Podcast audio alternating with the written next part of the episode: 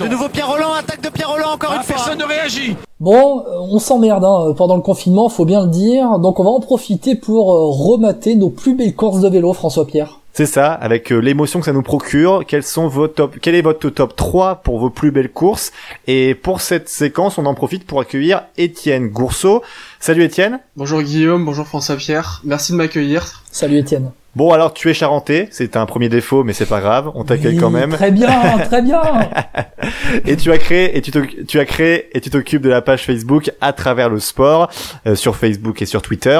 Alors du coup, avant de de- d'évoquer avec toi ton top 3 de cyclisme, tu vas suivre avec nous avec le top 3 de Guillaume.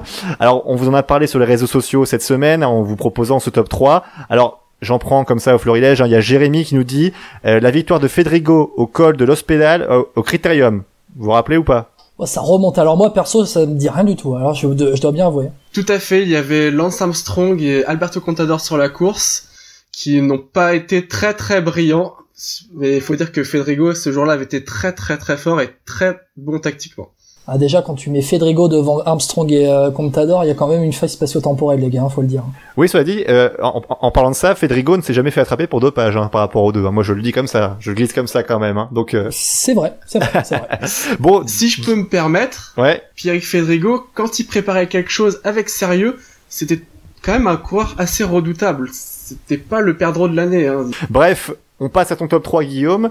Du coup, quel est ton top 3 de tes courses préférées, celles qui t'ont fait le plus vibrer Bon, eh ben, mon top 3, c'est un peu un top 3 de loser. Je suis bien désolé, mais euh, c'est un peu en même temps euh, ce qui m'a animé en tant que gamin fan de vélo euh, lors de ces 20 euh, dernières années. J'en ai 28 aujourd'hui. J'ai commencé à suivre le vélo dans les années Armstrong, dans les années 2000. Et en top 3, je vais remonter. Troisième place, euh, troisième place, j'ai la 16e étape du Tour de France 2007. Est-ce que ça vous dit quelque chose? Étienne ne répond pas parce qu'on en a parlé vite fait en privé. François Pierre, est-ce que ça te dit quelque chose? Tour de France 2007. Comme ça, non, mais après, si tu me dis la- le, le vainqueur, etc., ça peut m'aider, tu vois. Michael Chicken Rasmussen, vainqueur au sommet du col d'Aubisque, Ah. sous les huées du public Ah, oui. du col d'Aubisque. Évidemment, Euh, évidemment. Euh, il était avec la Rabobank. Euh, ce jour-là, Rasmussen, eh bien, il était euh, leader du Tour de France à la veille de cette étape avec plus de deux minutes d'avance sur Contador, quatre minutes d'avance sur Cadel Evans. Et puis, bah, on était deux ans après la fin de l'ère Armstrong. Le cyclisme tentait de se re- de se racheter, de se refaire une conduite. Un an après le scandale Floyd Landis avec la victoire d'Oscar Pereiro au général final du Tour de France. Et mm, Michael Rasmussen, il faisait 50 kilos, il cramait tout le monde. Euh, C'était, euh, on, on savait plus quoi en penser. On se disait mais non, c'est terminé. On a vu Armstrong, on a vu euh, Landis, c'est pas possible. Il va pas nous en arriver un autre.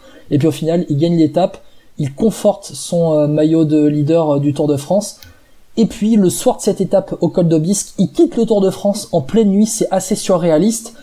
Et il se trouve que par hasard, 3-4 jours plus tard, il y a le contre-la-montre final à Angoulême, chez moi, euh, chez Étienne aussi, et euh, Contador gagne son premier euh, Tour de France en validant le contre-la-montre, euh, en validant son, sa victoire finale au contre-la-montre Angoulême. J'y étais, ça a été un énorme souvenir pour moi.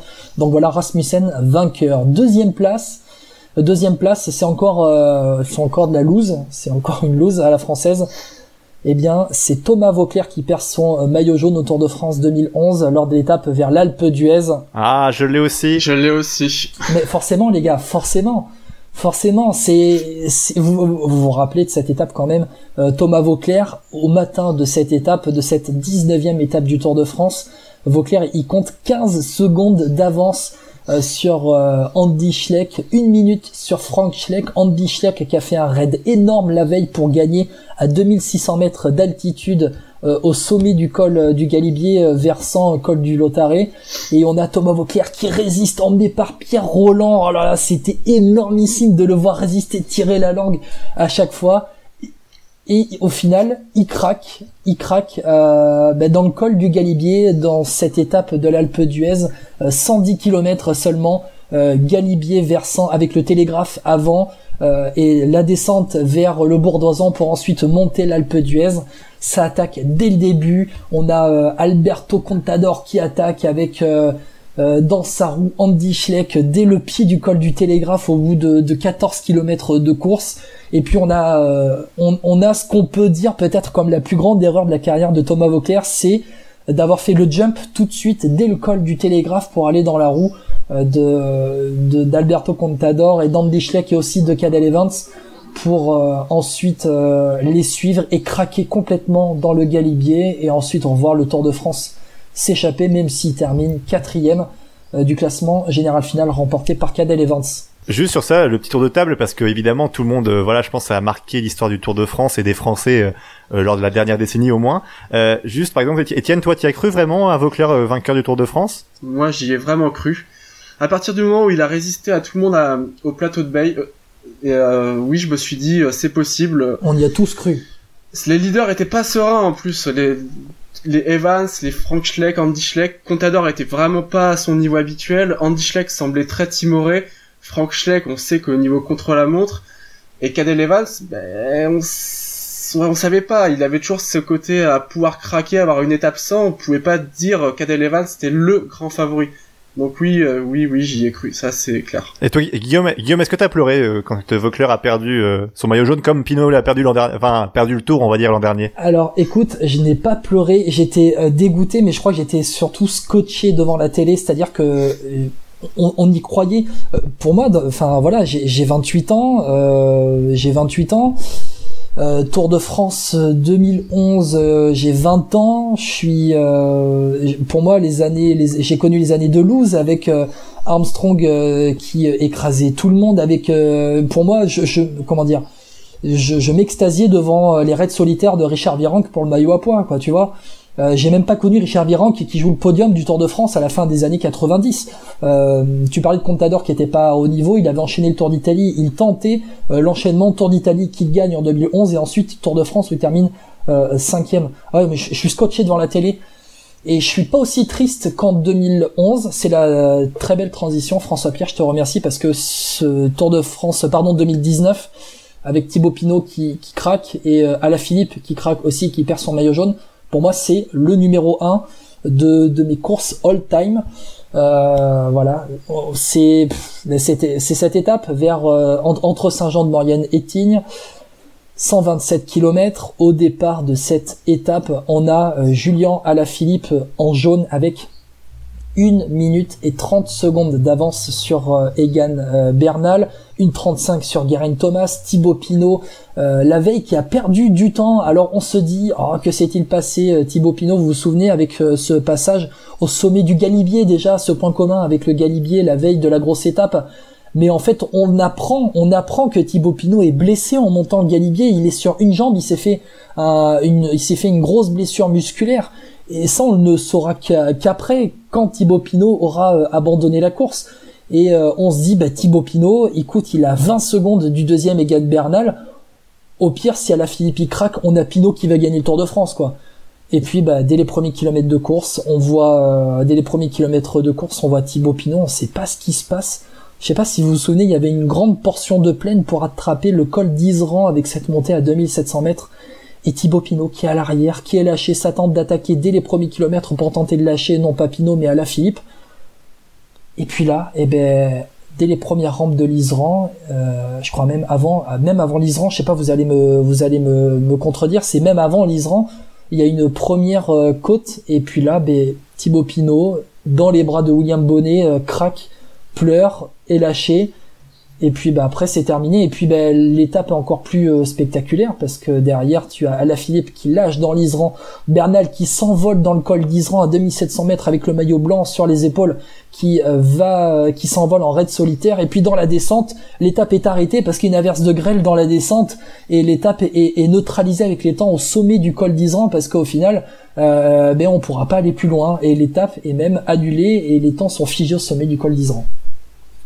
Merci Guillaume en tout cas pour ton top 3 du coup. Et euh, donc sur Facebook, euh, je vais en regarder un petit peu là parce qu'il y a Julien par exemple qui dit euh, lui son top 3 c'est la victoire de Durand sur le Tour des Flandres. Alors là pareil, ça c'est ah, c'est mythique pour le cyclisme français. Frank Vandenbroek, oui, Frank Vandenbroek aussi, pardon, sur Liège, Bastogne-Liège, sur Game et un Paris-Roubaix aussi.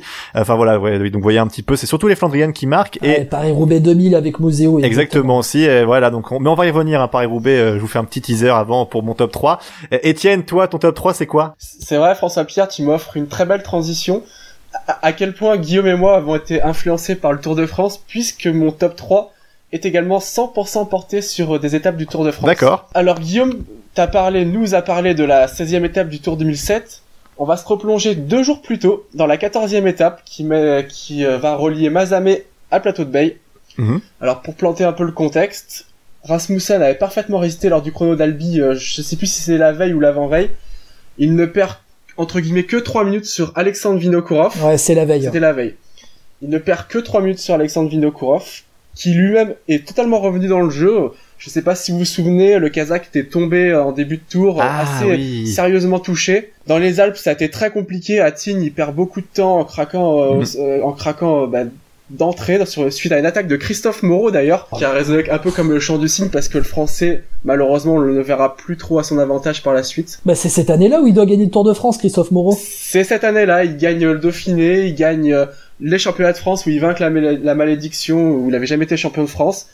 Il arrive très fort en début de tour, puis après, euh, à partir de dès le lendemain, dans l'étape du Galibier, euh, très compliqué. Mais pour revenir à notre affaire, bah, Contador avait fait un très bon chrono, et puis bah, Rasmussen avait résisté, euh, donc à la surprise générale, tout le monde s'attendait à le voir perdre le maillot jaune, et il gardait encore pas loin d'une minute trente d'avance sur Decadel Evans, plus de deux minutes sur Contador. Et là, c'est l'étape de folie, quoi.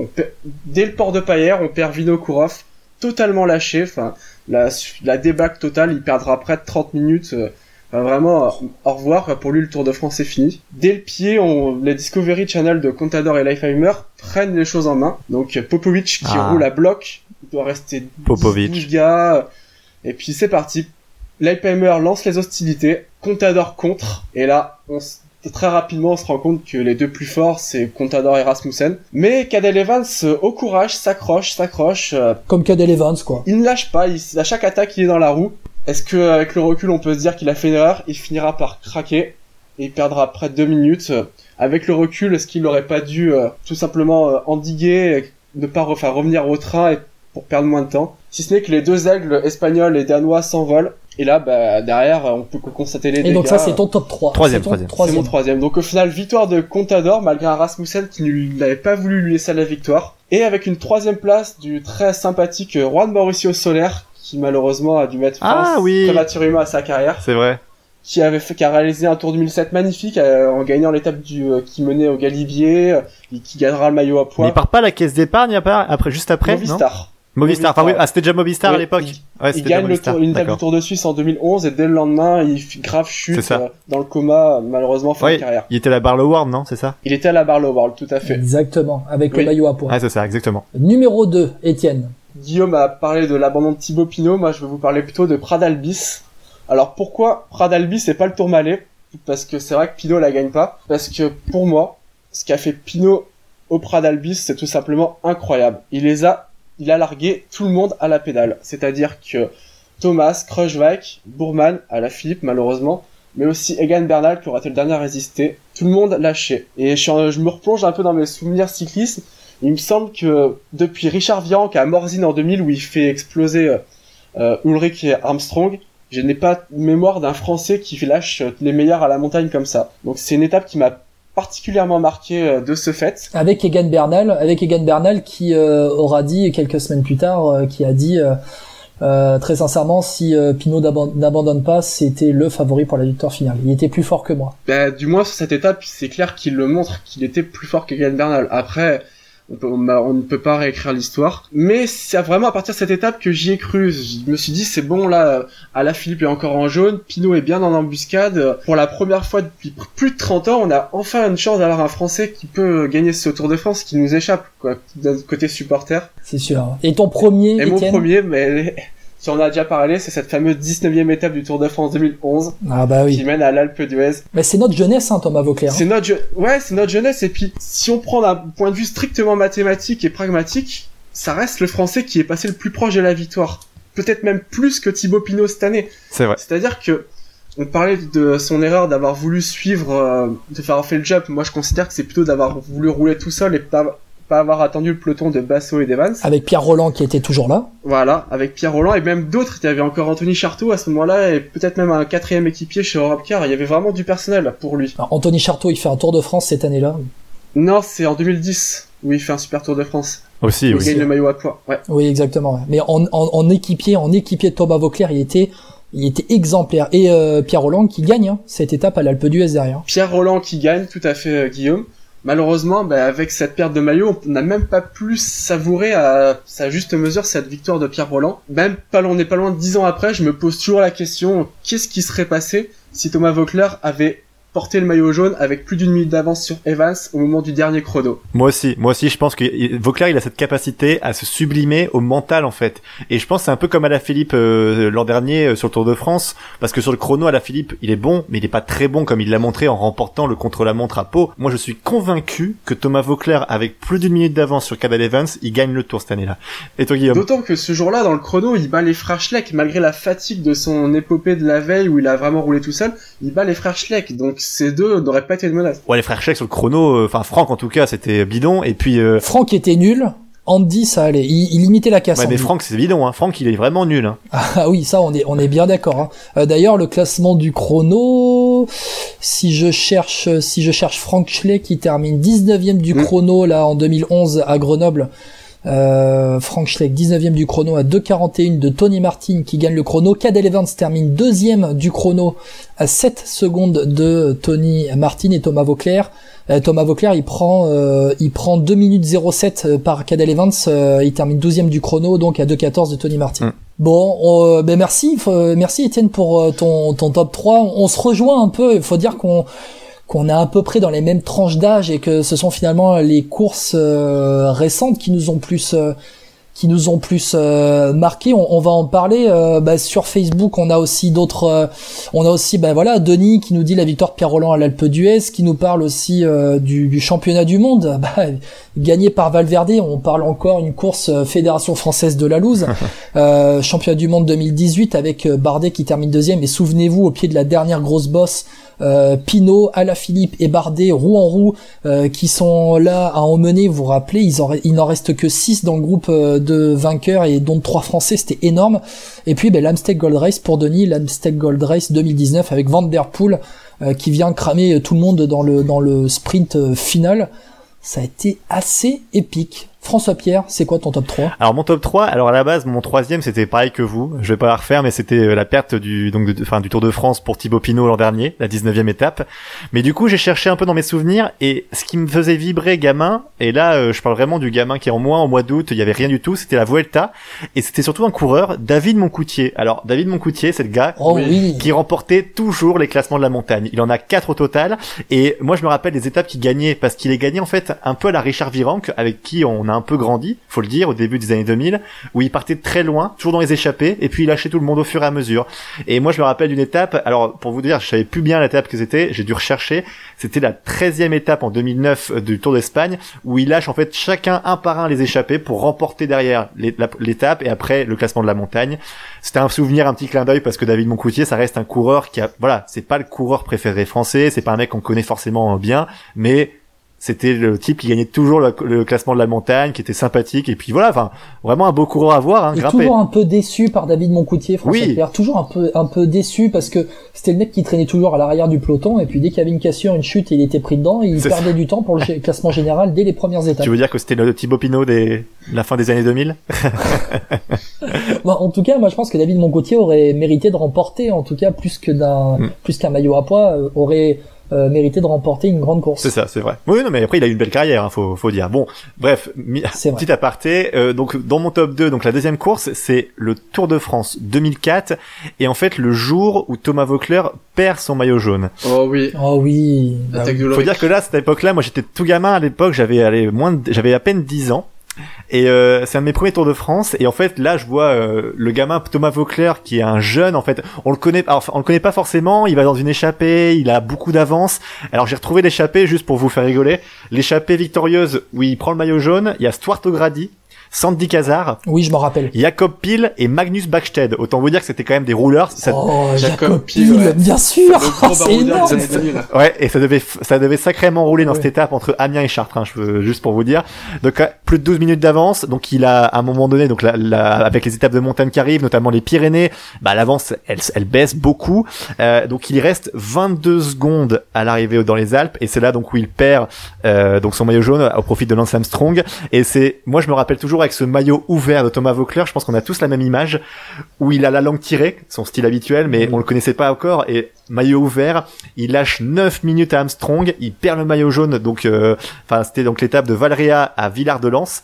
Et voilà, en plus, c'est Ulrich à l'époque, il lance les attaques au début, Armstrong le rejoint, enfin voilà, vous voyez, c'est vraiment les, les costauds qui se bagarraient à l'époque. Et voir ce petit français qui a gardé pendant 10 jours ce maillot jaune, il était pas prévu, et qui lâche comme ça, puis en plus il le lâche, mais voilà, enfin, j'étais tellement en fait j'étais fier tu vois. Et j'étais fier de lui et puis euh, je me disais presque mais purée mais ça va être mon coureur préféré pendant 10 ans et ça l'a vraiment été parce que Vauclair après ce qu'il fait bon il a une superbe carrière. Donc voilà en termes d'émotion avec mes yeux d'enfant ce jour-là je me suis je me suis je me suis euh, vu aimer le cyclisme voilà ce cyclisme là que je retrouve pas forcément tout le temps Armstrong, il l'a pris de haut. Il pensait pas que le petit Thomas Vauclair était capable de faire euh, de faire ça. hein. Je sais pas, moi, de, de mes souvenirs de l'époque, j'avais pas cette impression. En tout cas, j'avais surtout l'impression qu'il a un jour, il y a eu les gros qui se sont battus, et puis au fur et à mesure, il avait plus assez d'avance, quoi, parce qu'il a eu resté, donc euh, je disais 22 secondes, quoi. Donc c'était plus possible après. Je sais pas ce que t'en penses, Étienne, mais moi, ce jour-là, c'est, ça m'a fait vibrer quand même. Alors, si on pour revenir sur cette étape justement où c'est Ulrich qui provoque la, enfin c'est c'est les qui provoque la perte de Vauclair, c'est vrai que c'était différent. C'était on était c'était vraiment le petit Français qui venait de nulle part. Et effectivement, il était pas du tout connu à ce moment-là. Donc euh, ouais, c'est vrai que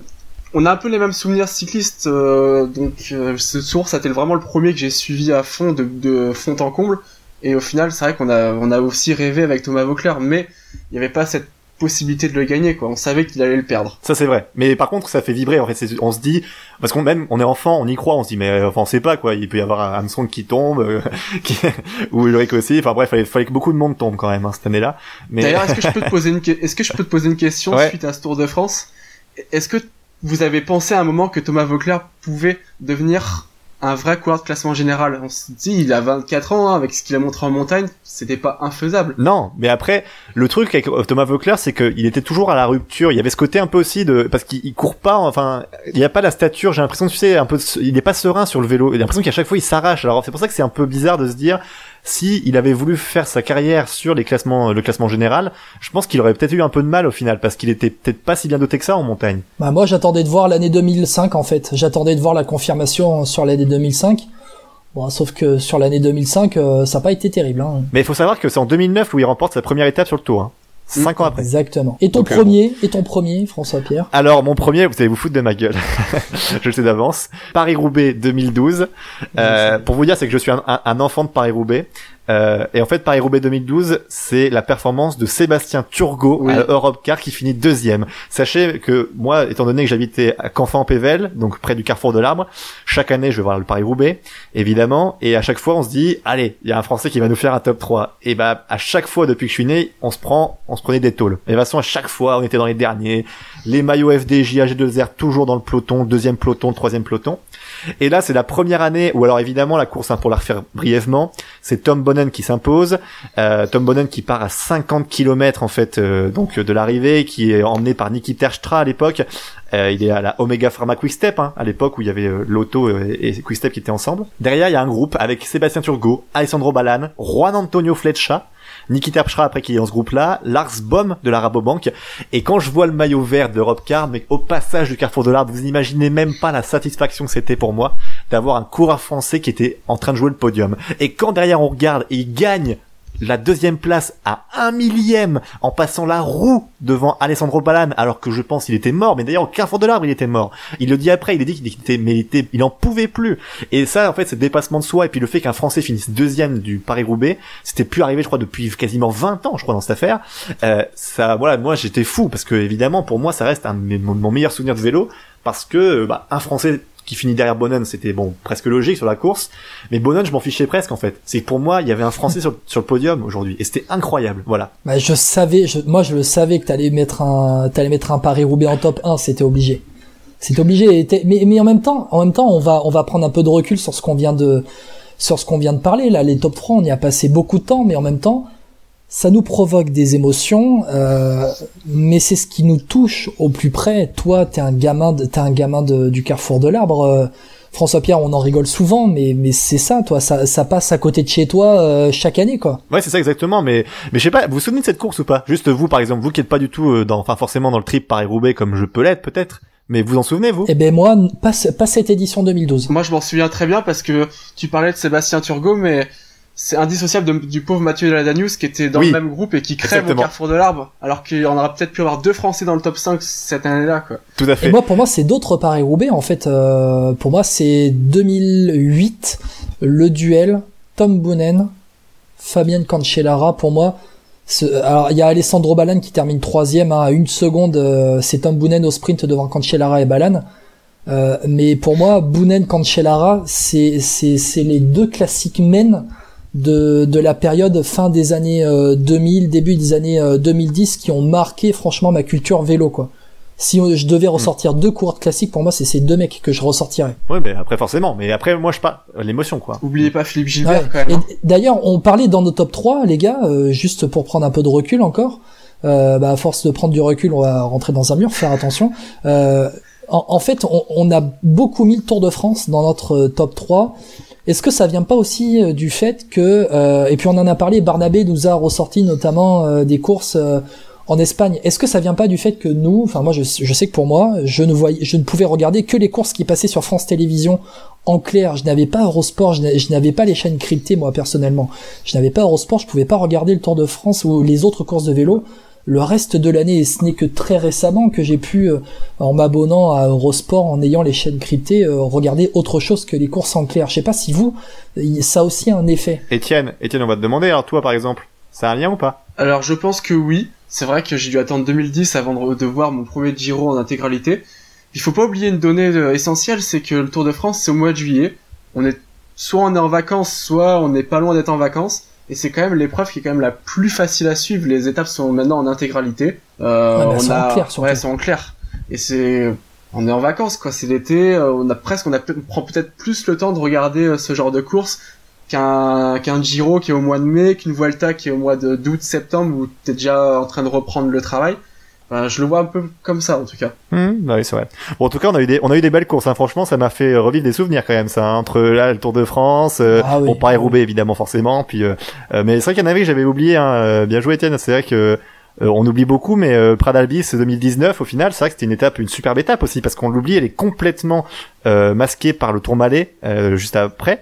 Mais c'est voilà, c'est c'est fort aussi parce que ça, c'est des, ça m'a fait revenir à cette étape et je me suis dit, c'est vrai que Pinot, il avait défoncé tout le monde hein, ce jour-là, sauf Yates. Bon bah merci beaucoup, euh, Étienne. Merci à vous deux de m'avoir invité Merci Étienne. pour parler, euh, pour faire remonter les merveilleux souvenirs récents ou un peu moins récents. Bah pas de souci. Puis pourquoi pas une prochaine du coup, euh, parce qu'on va avoir un peu de temps avec euh, toutes ces courses reportées, annulées, euh, pour faire peut-être un flop 3 la prochaine fois, ou en tout cas euh, faire un petit, une petite, un autre top 3, mais sur une autre, d'une autre façon, peut-être les top 3 coureurs, les top 3. On va essayer de trouver Guillaume pour la prochaine fois. On a des idées déjà, on a des idées.